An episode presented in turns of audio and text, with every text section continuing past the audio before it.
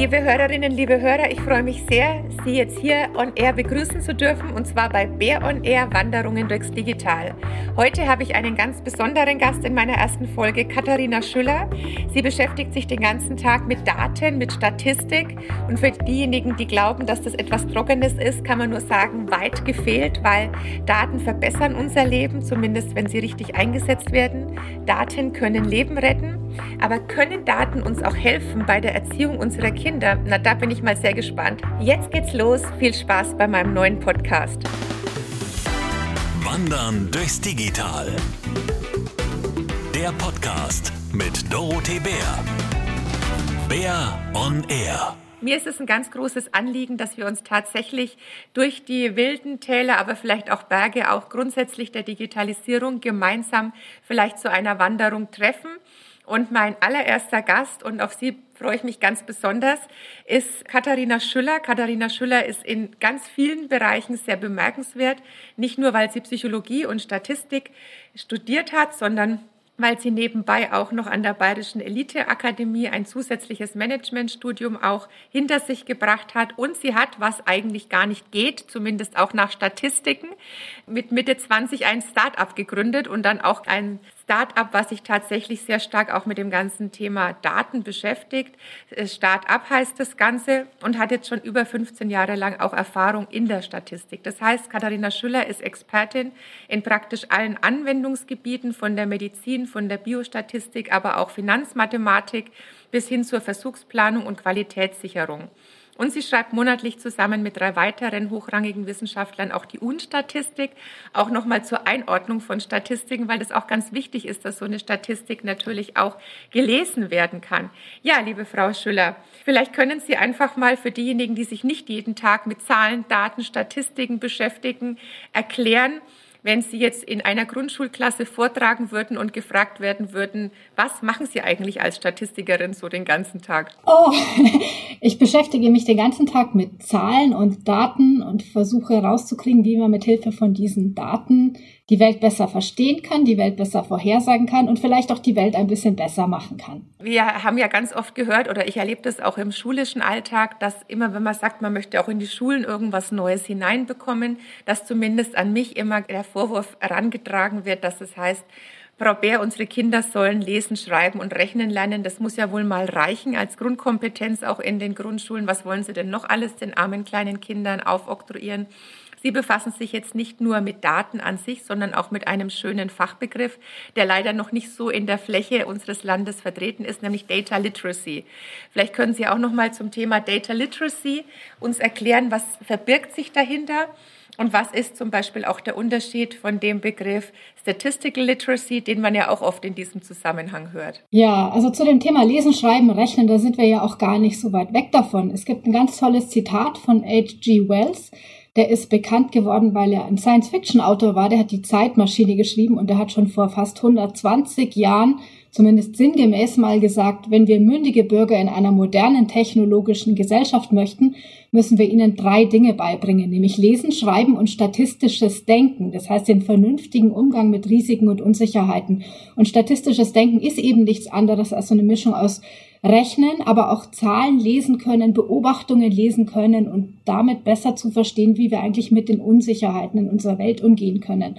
Und das ist auch das, was ich oder was wir inzwischen unter Data Literacy verstehen, nämlich alle Fähigkeiten, dass man Daten auf kritische Art und Weise sammelt, dass man sie managt, bewertet und anwendet. Es geht also darum, dass man diesen gesamten Prozess dieser Wertschöpfung oder Wissensgewinnung oder Entscheidungsfinden aus Daten im Blick hat. Und Data Literacy sind dann alle Kompetenzen, die man braucht, damit diese Wertschöpfung aus Daten auch gelingt und das Ganze möglichst ohne unerwünschte Nebeneffekte, also ohne Datenmissbrauch. Und Sie haben es ja schon gesagt, da gibt es ganz viele verwandte Begriffe, die werden teilweise auch nicht ganz trennscharf gebraucht.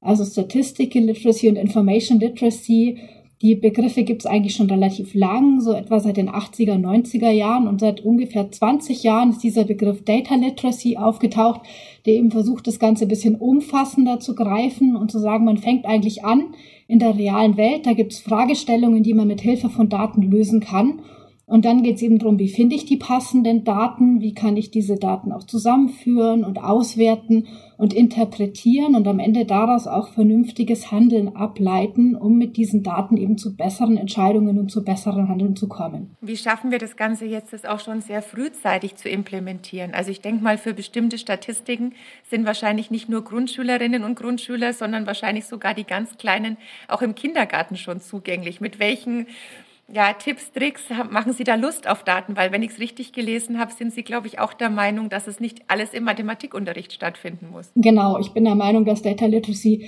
eigentlich überhaupt nicht oder nur sehr wenig in den Mathematikunterricht gehört, weil im Matheunterricht hat man halt so voll oft das Gefühl, das geht ja gar nicht um unser echtes Leben, das geht um irgendwas ganz Abstraktes.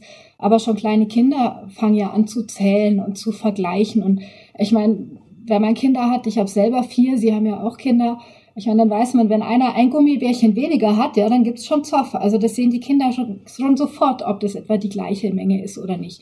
Und schon ganz kleine Kinder machen ja was, was zutiefst menschlich ist, nämlich lernen, indem man Beobachtungen macht und aus diesen Beobachtungen allgemeine Schlüsse zieht. Also so ein, so ein kleines Kind, ja, das kann Stunden damit verbringen, dass es ähm, Ball oder irgendwas immer wieder fallen lässt und guckt, ob das immer noch nach unten fällt, wenn es es wieder loslässt. Und nichts anderes ist eben Statistik oder Arbeiten mit Daten, nämlich dass man Beobachtungen macht und aus diesen Beobachtungen Schlüsse zieht.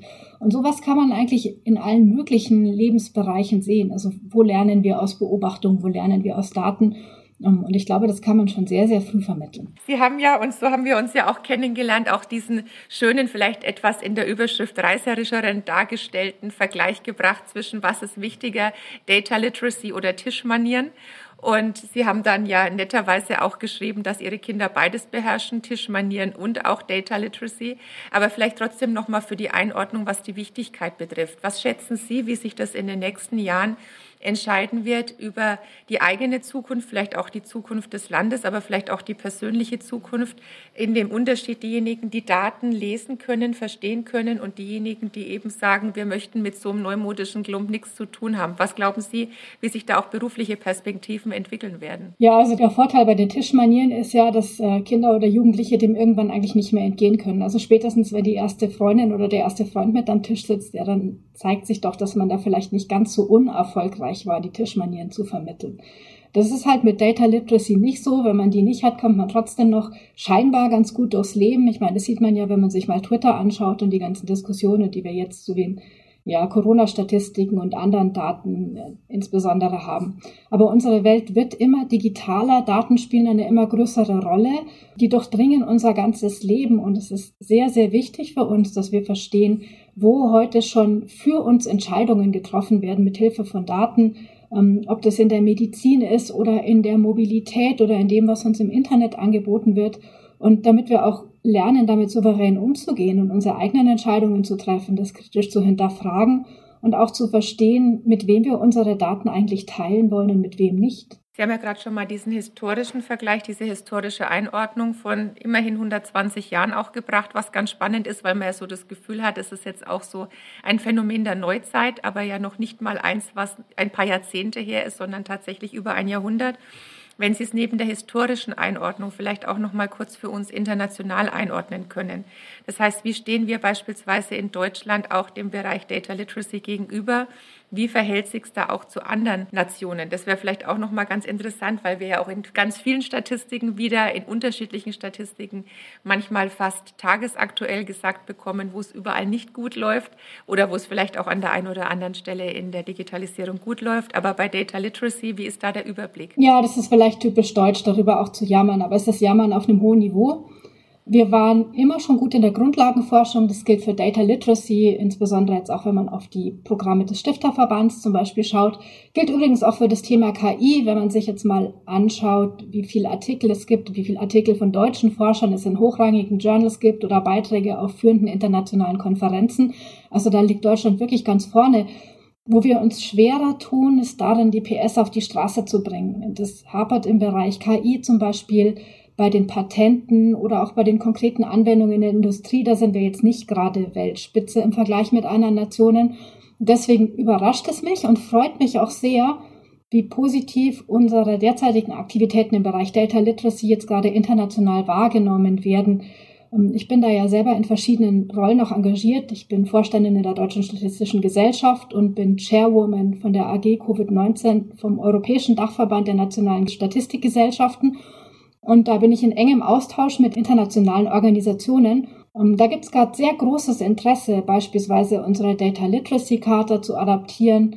Da gibt es Gespräche mit einer Initiative der OECD, die über eine globale Data Literacy Kampagne nachdenken, auf der Grundlage dieser Charta oder die App Stadtland Datenfluss der Volkshochschulen, die ja letzte, nee, vor zwei Wochen schon rauskam und an der ich auch mitgearbeitet habe, die stößt auf ein riesiges Interesse.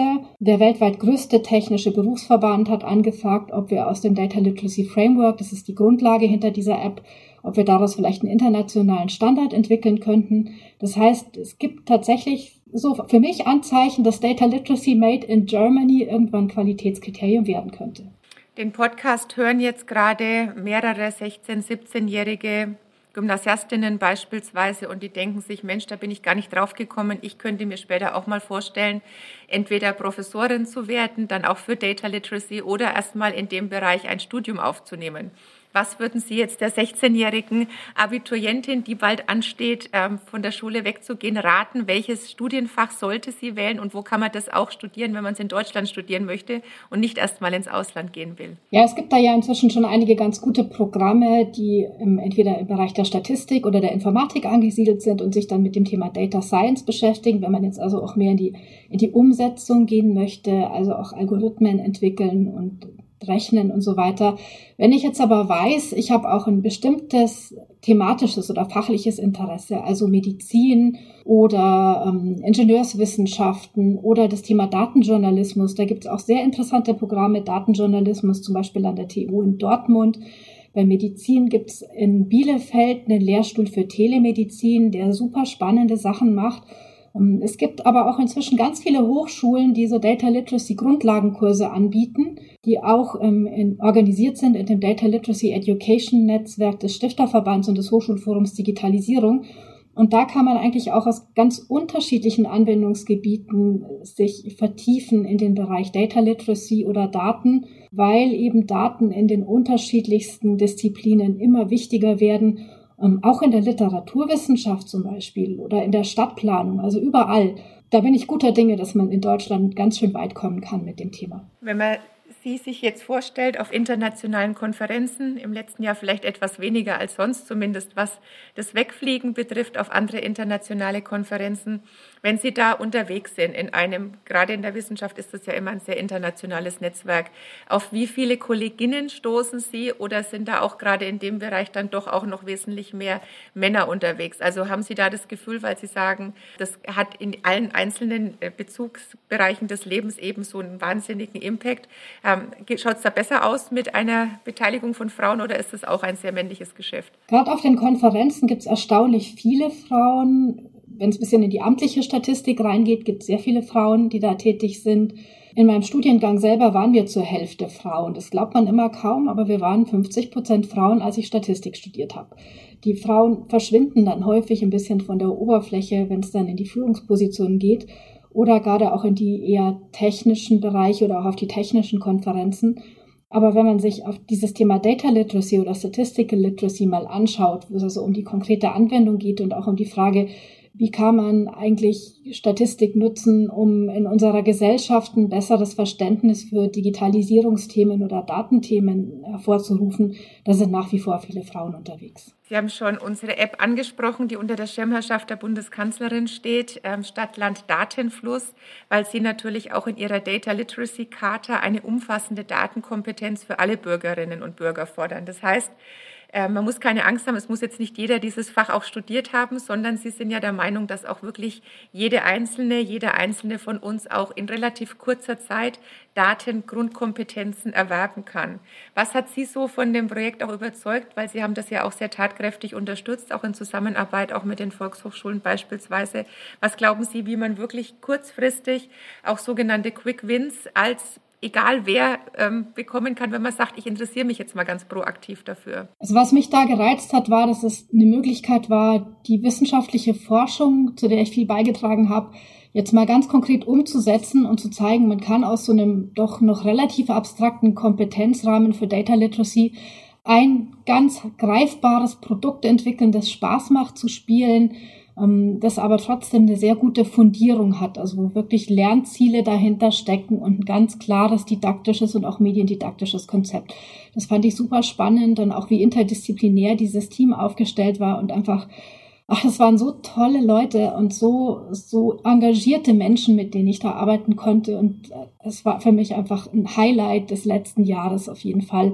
Aber wie kann man konkret was damit machen? Natürlich kann sich jeder und jede erstmal die App runterladen und sie auch nutzen und uns Feedback geben. Ich glaube, dass es auch wichtig ist im nächsten Schritt, dass wir mal mit verschiedenen Zielgruppen tiefer einsteigen und überlegen, ob man mit verschiedenen Varianten noch mehr Menschen erreichen könnte also Senioren zum Beispiel oder junge Menschen oder vielleicht sogar ganz gezielt nochmal Kinder. Ähm, ich sehe auch gute Möglichkeiten in den Begleitprogrammen. Da ist ja jetzt schon einiges in Planung, auch mit den Volkshochschulen. Ich denke aber auch für jeden und jede gilt, für alle Bürgerinnen und Bürger ist es wichtig, dass man solche Angebote auch ganz gezielt einfordert. Also dass man eben fordert, dass in der Schule mehr gelehrt wird als nur Lesen, Schreiben und Rechnen. Ähm, ich habe zum Beispiel in der Klasse meines Sohnes, meines jüngsten Sohnes schon mal vorgeschlagen, dass man die App eben auch nutzt und habe da angeboten, dass ich gern dazu auch mal was erzähle. Und ich denke, es ist wichtig, dass Eltern wirklich fordern, dass ihre Kinder schon in der Schule lernen, wie sie mit den digitalen Möglichkeiten souverän umgehen. Das sind wir genau beim Thema. Das erlebe ich als Politikerin ja auch ganz oft so Bringschuld, Holschuld, dass man tatsächlich dann ein ganz meiner Meinung nach breites Angebot hat. Aber die Frage ist eben immer nach diesem flächendeckenden Rollout dann fürs ganze Land. Wie erreiche ich dann auch alle Altersklassen? Die sollen ja auch ganz gezielt mit der App angesprochen werden, um nochmal bei dem Beispiel zu bleiben. Ich habe von Ihnen auch lesen dürfen, dass dass Sie es genauso gemacht haben wie ich, dass Sie unterschiedliche Jahrgänge in Ihrer Familie auch dazu gebracht haben, sich die App runterzuladen. Das ist ja jetzt noch keine Empirie, aber haben Sie da schon mal jetzt aus der eigenen Familie Rückmeldungen? wo noch Verbesserungspotenzial liegt, äh, altersabhängig oder vielleicht äh, geschlechterabhängig oder ähm, auch von der Handhabung her, haben Sie da schon was rückgemeldet bekommen? Ja, schon. Also meine Mutter, die ist jetzt schon über 70, die sagt, sie findet es das toll, dass sie halt viel lesen kann. Damit tut sie sich eben auch leicht. Aber manchmal ist es ihr ein bisschen zu viel Text oder zu klein eben auf dem Handybildschirm. Mein Sohn, mein Zwölfjähriger, der würde gern mehr spielen, der hätte gerne noch mehr so ein bisschen Action dahinter und so. Ähm, da sieht man schon, dass es relativ schwierig, diese unterschiedlichen Generationen oder unterschiedlichen Vorstellungen auch zusammenzubringen. Aber beide haben mir gesagt, sie haben was gelernt dabei und sie finden es dann doch immer wieder auch ganz spannend. Die DVV-App ist ja auch eine der Maßnahmen in der Datenstrategie der Bundesregierung. Sie haben sich ja, soweit ich weiß, auch mit der Datenstrategie der Bundesregierung mal beschäftigt. Haben Sie da so eine Lieblingsstrategie, eine Lieblingsmaßnahme, die dann auch aus dem Bereich hinausstößt? Ich kann ja mal meine Lieblingsstrategie zunächst sagen, neben neben der App. Wir haben ja als ähm, Beispiel auch unser Krebsregister, wo wir erstmals auch nochmal dank der Datenstrategie als einen der Punkte ein bundesweites Krebsregister einführen werden, wo alle wertvollen Daten der Länder auch zusammengeführt werden. Das ist natürlich sehr deutlich. Das ist, glaube ich, auch für alle Bürgerinnen und Bürger ganz, ganz klar, dass sowas etwas bringt, weil ich denke, es gibt niemanden, der nicht in der näheren Familie, im Umfeld auch einen Fall kennt. Aber haben Sie auch da noch ein paar Punkte, wo Sie sagen, ja, das sind alles wichtige Punkte von den 240, aber da müssten wir vielleicht jetzt noch ein bisschen schneller zu Potte kommen. Ja, also ich habe selber auch schon mit, mit einigen Unternehmen und Organisationen Datenstrategien entwickelt und würde vielleicht bei den Maßnahmen eher unterscheiden, was sind Anwendungsfälle oder Use Cases und was sind eigentlich Maßnahmen im Sinne von Veränderungen in Prozessen, Veränderungen in Regeln oder Strukturen oder Rollen. Und das mit dem Krebsregister sehe ich eher als einen Use Case. Das ist auch total wichtig, wo man schnell was erzielen kann. Ich glaube aber, es braucht auch Maßnahmen im System und meine Lieblingsmaßnahme ist hier, sind ganz klar die Data Labs in den Ministerien ähm, und die auch verbunden mit Initiativen wie Tech for Germany, Work for Germany oder Data for Germany. Ich habe solche Labs auch als Teil von größeren Datenstrategien schon öfter mal mit konzipiert und begleitet und ich bin sehr überzeugt von so einer Form des Arbeitens und Lernens, wenn man sich eben wirklich darauf einlässt, das heißt, dass man auch Impulse von außen reinlässt, dass man auch mal auf Ideen und Kompetenzen der eigenen Mitarbeiter noch mehr vertraut, also auch jenseits der Hierarchien und der eigentlichen Rollen, dass man eben in so offenen, geschützten Atmosphären durch Ausprobieren lernen und was Neues entwickeln kann. Und ich hoffe wirklich sehr, dass es dafür dann auch bald auch in den Ministerien den nötigen Freiraum gibt. Das erfordert ja auch eine gewisse Fehlerkultur, die man zulässt. Aber genau dafür sind ja solche Labs da, dass man eben nicht gleich erstmal ein paar Millionen braucht für ein neues IT-Projekt, sondern dass man mal schnell Dinge ausprobieren kann, dass man die auch wieder verwerfen kann und dass man sich aber auch gleich von Beginn an dem Markt in Anführungszeichen der zukünftigen Nutzerinnen und Nutzer in den Ministerien, in den Organisationen dann auch stellen muss und schauen muss, was bringt es eigentlich, wenn ich in so einem Lab jetzt neue datengetriebene Innovationen entwickle? Sie beraten ja nicht nur die Bundesregierung oder einzelne Landesregierungen, sondern Sie sind ja auch sehr stark mit der Wirtschaft verbunden. Wo erleben Sie denn da die größere Offenheit? Also wir können ja da jetzt ganz offen unter uns sprechen. Haben Sie da eine ähm, Erkenntnis auch aus Ihrer Arbeit, dass Sie sagen, ja, ich tue mir jetzt in einem Großkonzern genauso schwer wie jetzt in einem Ministerium oder erleben Sie da unterschiedliche Offenheiten, wenn Sie da mit Ihren Ideen reinkommen? Ja, definitiv definitiv. Also Großkonzerne sind da alles andere als einfach und da sind die, sind die Strukturen, die man hat, oft genauso eingefahren und es ist die, die Regeln, die Prozesse sind alles andere als darauf ausgelegt, dass man mal agil und abteilungsübergreifend und disziplinenübergreifend miteinander arbeitet. Aber am Ende sind es halt die Menschen. Also es ist halt, es braucht halt Treiber, Antreiber in Unternehmen, die auch die nötig, nötige Entscheidungsbefugnis haben, die sagen, wir machen das jetzt einfach mal. Und dass man jetzt auch bei so Themen wie Daten, Digitalisierung und auch den entsprechenden Kompetenzen, dass man begreift, das sind wichtige Ressourcen, die man hat in einem Unternehmen und dass ich eben deswegen auch Mitarbeiter und Ressourcen nicht immer weiter reinbuttere in Projekte, die halt nicht funktionieren, weil das Ressourcenverschwendung ist, sondern dass ich mich rechtzeitig traue zu sagen, nee, das funktioniert nicht, ich mache was anderes.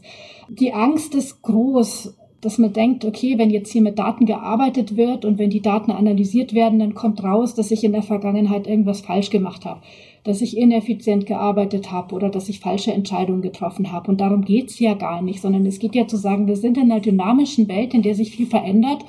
Und es kann ja eigentlich gar nicht sein, dass das, was in der Vergangenheit unter ganz anderen Rahmenbedingungen gut war, dass das heute jetzt, wenn alles neu ist, auch noch gut ist, sondern ich muss eben jetzt schauen, was von dem Alten ist gut, was ist bewahrenswert und was muss ich eben verändern. Und da können Daten und Digitalisierung eine große Chance sein, aber ich muss es halt zulassen und ich muss auch zulassen, dass ich damit unter Umständen auch mal mal Macht abgebe, ja, oder, oder auch mal, ja, die Chance immer Recht zu haben. Das fällt halt vielen Menschen schwer, aber das ist unabhängig davon, ob ich in einem Ministerium bin oder ob ich im Konzern bin. Das sind ganz wichtige Punkte. Ich glaube, dieses Macht abgeben oder auch mal Fehler zuzugeben, wenn man das Gefühl hat, dass es nicht gutiert wird, ist wahrscheinlich dann in allen Bereichen eine ganz große Herausforderung.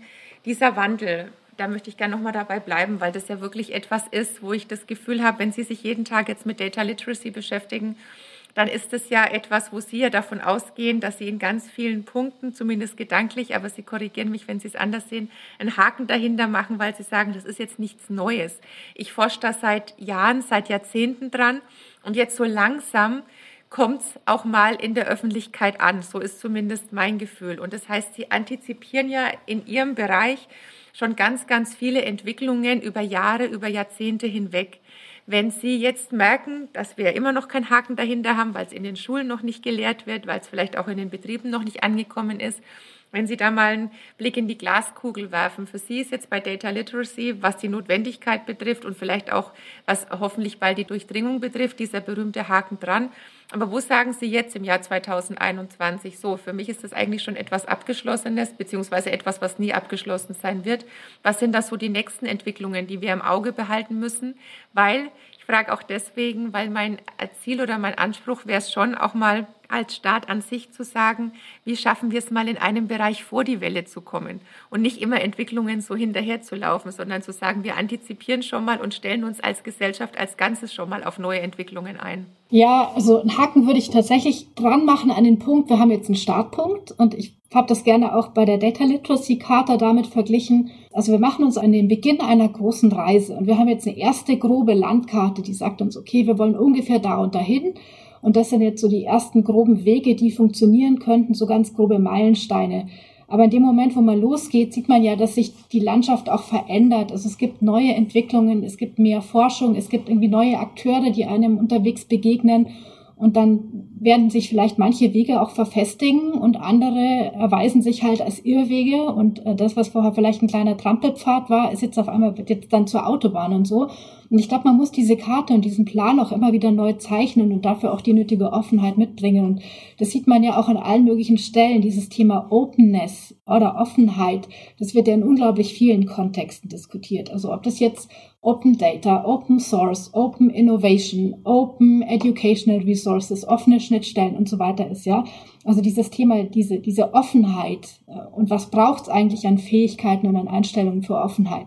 Das ist was, was uns, glaube ich, in den nächsten Jahren, Jahrzehnten sehr stark begleiten wird und es geht weit über Data Literacy hinaus. Ähm, ich glaube aber, wir haben jetzt gerade eine sehr große Chance, weil wir unglaublich viele engagierte Akteurinnen und Akteure in dem Bereich haben. Die brauchen wir ja nur an einen Tisch zu holen, beziehungsweise die sind da schon da. Das sind die Volkshochschulen, Stifterverband, KI Campus, Statistische Gesellschaften, KI Bundesverband, und so viele mehr, was man ja sieht an den Unterzeichnerinnen und Unterzeichner der Data Literacy Charta. Da ist eine riesige Bereitschaft da, nicht nur zu reden, sondern aktiv was dazu tun.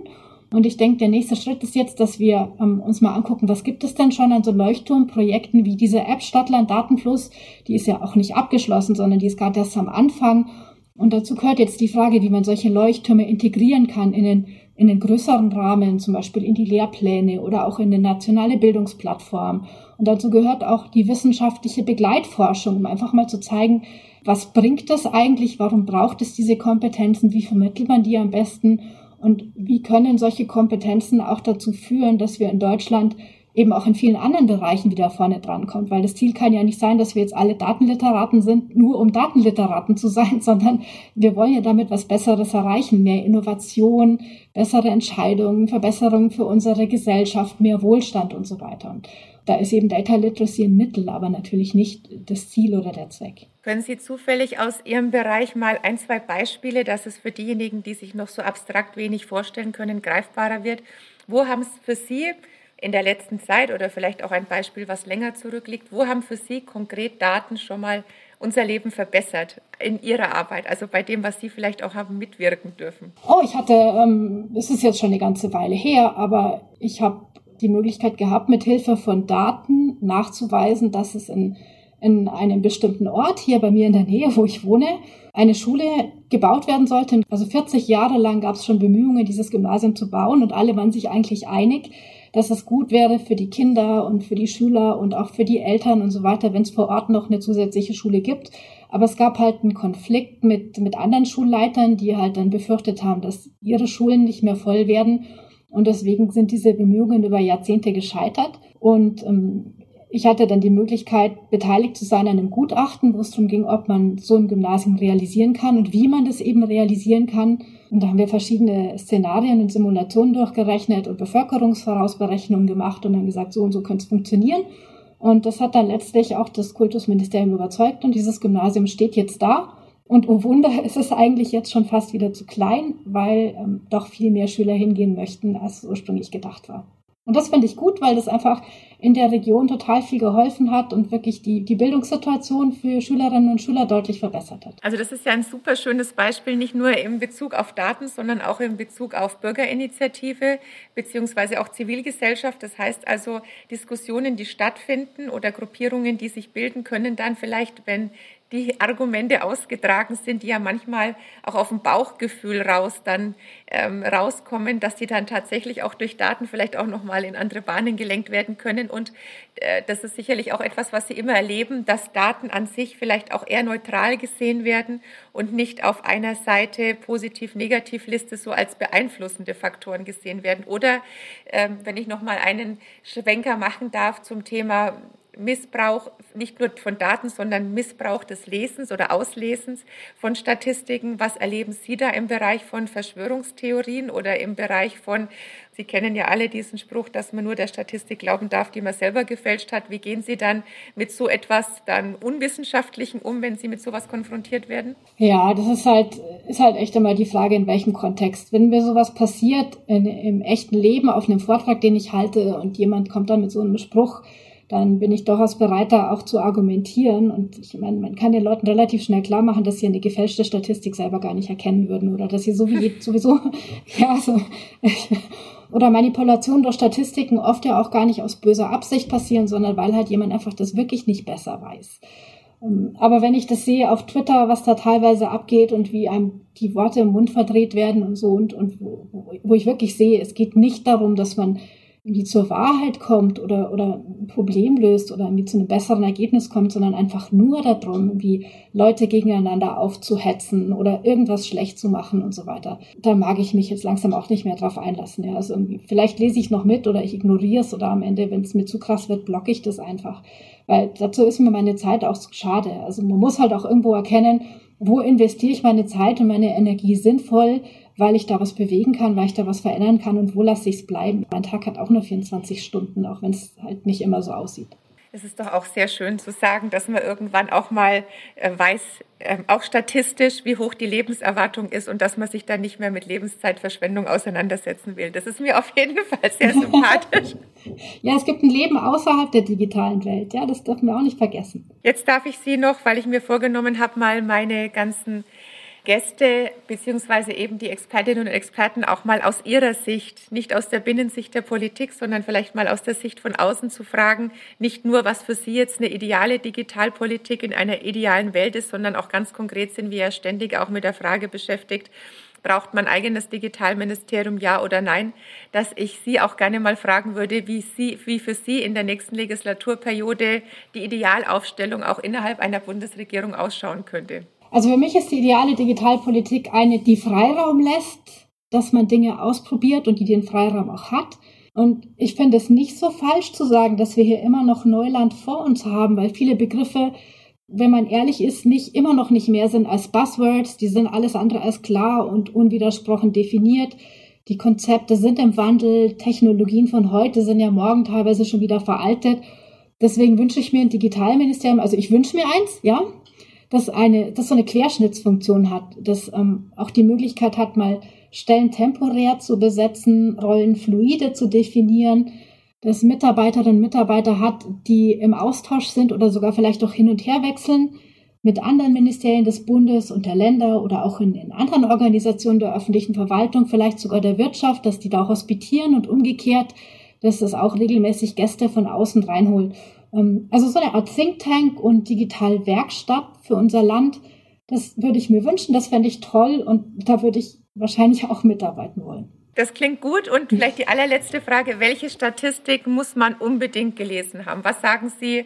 Was ist so die monatliche, wöchentliche, jährliche Statistik? Da ist so viel drin, auch so viel Gesellschaftspolitik. Wer die nicht gelesen hat, hat unser Land nicht verstanden. Haben Sie da noch einen Tipp für die Hörerinnen und Hörer? Also natürlich unsere Unstatistik des Monats. Die würde ich empfehlen.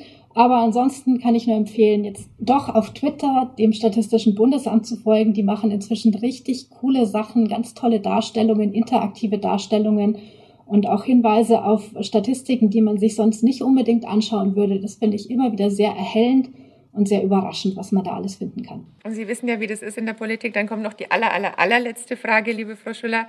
Haben Sie schon, haben Sie es schon mal geschafft, aufgrund des Vorzeigens einer Statistik, Sie haben es ja vorhin selber angesprochen, dass Sie Mutter von vier Kindern sind, dass Ihnen Statistiken tatsächlich auch mal in der Erziehung geholfen haben? Und wenn ja, dann hätten wir gerne noch den ultimativen Tipp für alle Mütter und Väter, die vielleicht dann mal am Rande der Argumente angekommen sind. Ich fürchte, da kann ich nicht helfen. Also so bis zu einem gewissen Alter und ich würde sagen, das endet vielleicht so langsam mal mit 17, 18, 19 ist, wenn ein Kind Nein sagt, dann heißt es Nein und da helfen auch keine Argumente. und das muss man auch lernen, damit umzugehen. Ja. So was einen nicht umbringt, macht dann stärker. ganz, ganz vielen Dank. Mir hat sehr viel Spaß gemacht, liebe Frau Schuller. Ich wünsche Ihnen weiterhin alles Gute, auch für Ihre Arbeit. Und dann freuen wir uns natürlich alle, wie auch immer die Bundestagswahlen ausgehen, auf Ihre Bewerbung mitzuarbeiten, auch in der nächsten Legislaturperiode. ganz herzlichen Dank. Ja, vielen Dank. Ich freue mich auch. Wandern durchs Digital. Bär on Air.